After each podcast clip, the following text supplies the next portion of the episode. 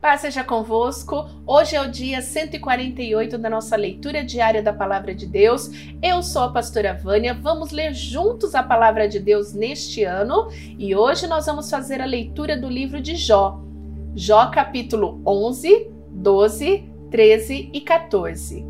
Então Zofá, da região de Naamá, em resposta disse: Será que todo esse palavrório vai ficar sem resposta?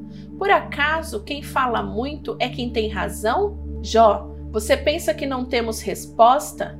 Pensa que as suas zombarias vão nos fazer calar a boca?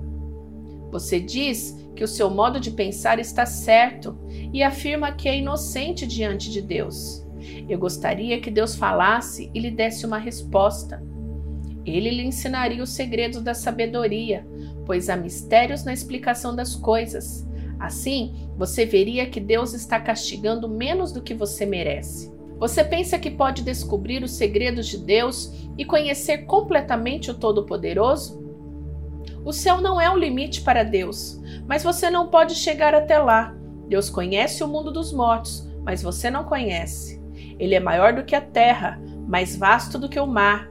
Se Deus passar a prender alguém e a levar para ser julgado, quem o poderá impedir? Deus conhece as pessoas que não valem nada. Ele nunca deixa de ver as suas maldades. No dia em que os jumentos selvagens nasceram mansos, as pessoas sem juízos vão ter sabedoria. Jó, vire o coração para Deus e ore com as mãos estendidas para Ele.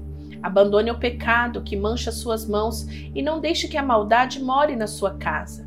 Então você andará de cabeça erguida, puro, firme e sem medo. Você não lembrará dos seus sofrimentos, que serão como águas passadas que a gente esquece. A sua vida brilhará mais do que o sol do meio-dia, e as suas horas mais escuras serão claras como o amanhecer. Você viverá seguro e cheio de esperança. Deus o protegerá e você dormirá tranquilo. Quando você estiver descansando, nada o assustará e muita gente virá lhe pedir ajuda. Porém, os maus olharão em redor desesperados e não acharão lugar para onde fugir. Para eles, a morte será a única esperança. Então, em resposta, Jó disse: Sem dúvida, vocês são a voz do povo, e quando morrerem, não haverá mais sabedoria. Mas eu também entendo as coisas e não sou menos do que vocês. Quem não sabe isso que vocês disseram? Sou motivo de riso para os meus amigos, e eu que sou honesto, que sou inocente, e eu que orava a Deus e ele me respondia. Os que estão seguros desprezam os desgraçados e empurram os que estão para cair. Os bandidos têm paz em suas casas, os que ofendem a Deus vivem tranquilos, embora o seu Deus seja sua própria força. Zofá, faça perguntas às aves e aos animais, e eles os ensinarão.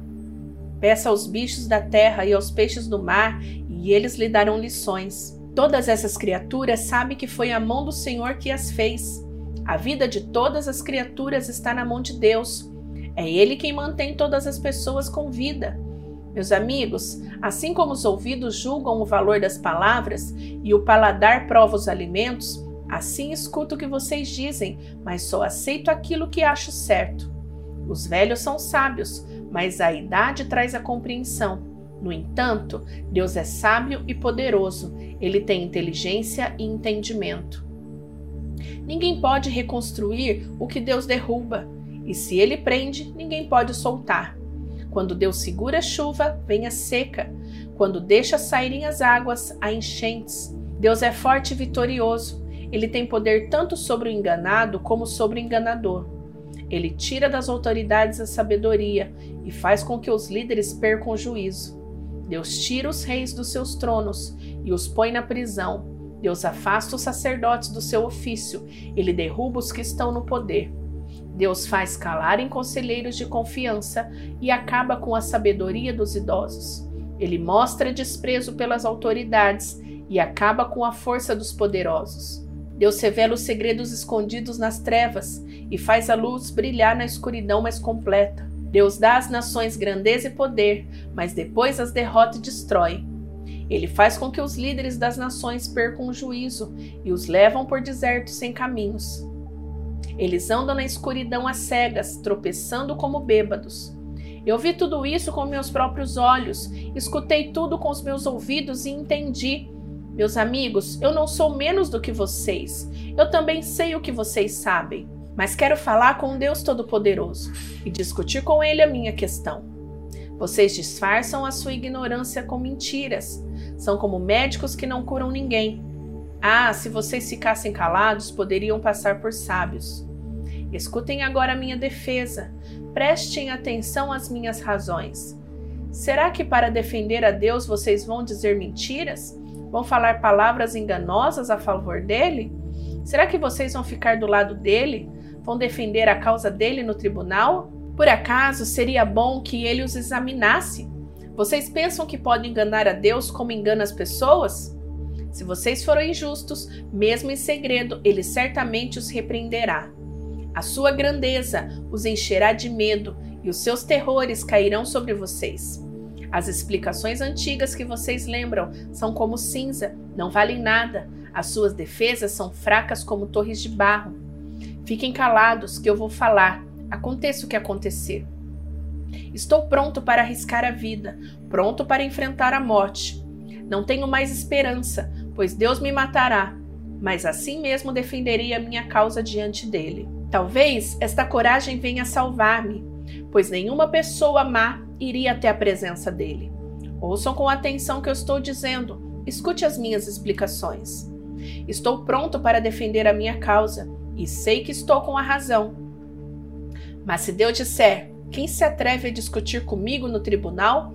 Então terei que me calar e morrer. Ó Deus, eu te peço apenas duas coisas, e assim não me esconderei de ti. Não me castigues mais e não me faça sentir tanto medo. Ó Deus, chama-me ao tribunal e eu responderei, ou eu falarei primeiro e tu responderás. Quantas faltas e pecados cometi? De que erros e pecados sou acusado? Por que te escondes de mim? Por que me tratas como inimigo? Eu sou como a folha levada pelo vento. Por que me assustas? Sou como a palha seca. Por que me persegues? Tu escreves duras acusações contra mim e queres que eu pague pelos erros da minha mocidade? Prendes os meus pés com correntes, vigia todos os meus passos e examina os rastros que deixo no caminho.